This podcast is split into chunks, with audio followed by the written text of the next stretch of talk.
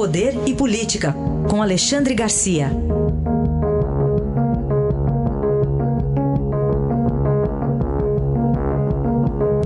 Alexandre, bom dia. Bom dia, Raíssen. Bom dia, Carolina. Bom dia.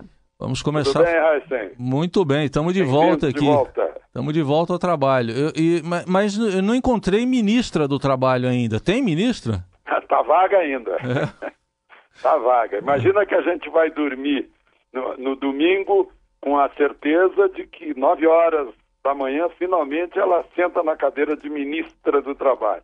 Aí acorda de manhã, não, não senta mais. Tiraram a cadeira por 48 horas, pelo menos. Né?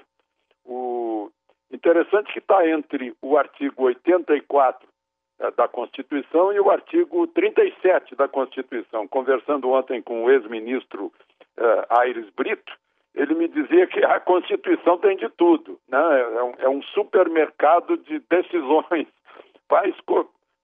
É só escolher na prateleira. Né? O artigo 84 diz: compete privativamente ao presidente da República nomear e exonerar os ministros de Estado. Quer dizer, na repartição de poderes, segundo a Advocacia Geral da União, isso aí diz que não é poder do Judiciário, uh, se quer uh, atrapalhar essa, essa uh, competência privativa do presidente de nomear. Mas o artigo 37 da Constituição, por sua vez, diz que exige, exige-se para o serviço público moralidade. É isso que está alegando o grupo de advogados trabalhistas que entrou com recurso junto à ministra Carmen Lúcia, que de madrugada decidiu suspender né, preventivamente, cautelarmente a posse, para não ter já o fato consumado, até que ela possa estudar melhor esse assunto. Uma coisa incrível, o desgaste que o governo sofre por causa disso. Né? eu ouvi hoje de manhã a palavra refém, que o governo estaria refém de Roberto Jefferson, que é, manda no PTB, e o PTB tem votos importantes para a reforma da Previdência. Né? Então, por isso mesmo, o governo está tendo toda essa consideração. O, o presidente Temer gostaria de, de, dar posse a ela antes de viajar, né?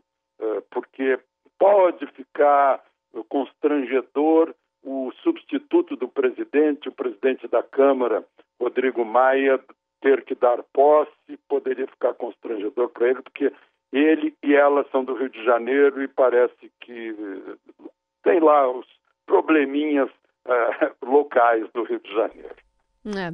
Aliás, o, o sonho de Temer era terminar a novela Brasil hoje e voar para Davos para se manter longe de outro folhetim, né, o do julgamento do recurso do Lula. E aí, sem previdência e com a nota de crédito rebaixada, o Temer leva só a privatização da Eletrobras para mostrar os esforços brasileiros na Suíça ou tem mais cartas na manga, hein, Alexandre? Tem, tem. Ele vai dizer que vai mostrar que recebeu o país no caos, né? aquela eh, destruição do país que deixou 13 milhões de, de desempregados, o, o, Brasil em recessão e devolve o país praticamente crescendo 1% eh, em 2017 e com a perspectiva boa de crescimento de 3% neste ano. É claro que nos favorece a, a, boa situação dos Estados Unidos e do mundo. Né? Os Estados Unidos estão com pleno emprego, crescimento, é a maior economia do mundo e se reflete também no país.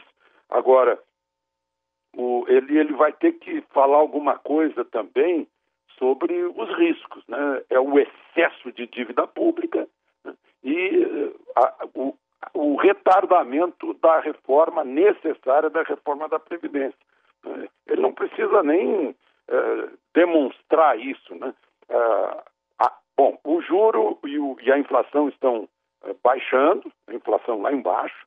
Agora, a reforma da Previdência é outro problema. Né? Partidos como o PSDB, por exemplo, estão mostrando que não tem nenhuma responsabilidade perante o país. A responsabilidade deles é perante a, as urnas de novembro, de outubro, né?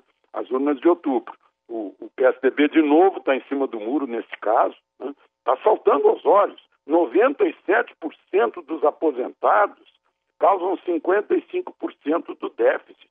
E só 3 aposentados causam 45% do déficit. Não tem teto, tem aposentadoria integral, contribuíram com menos de 30 anos. Né? É isso que estão corrigindo. Né? Só que esses privilegiados uh, assustam os, os, que recebem, na média, R$ 1.500 de aposentadoria, que eles é que vão perder a aposentadoria, não é. Né? Então, essa série de, de questões aí, ele vai ter que dizer lá em.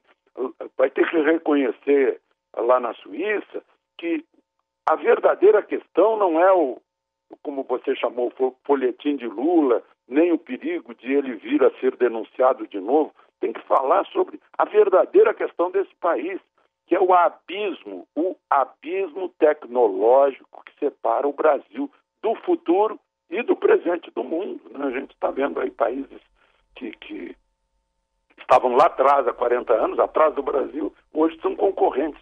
Estados Unidos, Europa e Japão. A diferença é tecnologia. Estamos na pré-história, né? O, o, o, jurista Michel Temer que acha melhor Lula ser candidato, né? ele falou como jurista ou como. Pois é, Folha? olha, e o pior é que eu também acho, né?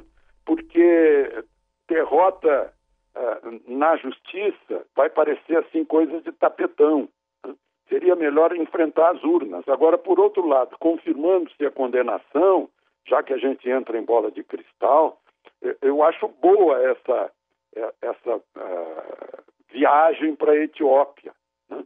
Digamos que ele viaje sem decretar, sem sair a ordem de prisão. Né? Depois que estiverem na Etiópia, aí sai a ordem de prisão. E aí o que vai acontecer? Né? Aí é, um, é bom a gente pensar a respeito. Aguardemos, que novela não vai faltar, ainda mais nessa semana. aí. É, novelas e novelas. novelas. Ministério do Trabalho, é. justiça, dá de tudo. Eu fico com pena do pessoal do cerimonial, sabe, Alexandre, que põe a cadeira, depois tira a cadeira, põe a cadeira, tira a cadeira. Não, não dá, assim. É, isso que reduziram o cerimonial hoje, é. né? Hoje seria uma, uma cerimônia curtíssima comitê, no né? gabinete né? presidencial com é. a presença de poucas pessoas. Isso, é. tá bom Petit então. Comitê. Tá bom, Alexandre. Até amanhã, então. Boa semana. Até amanhã, boa semana.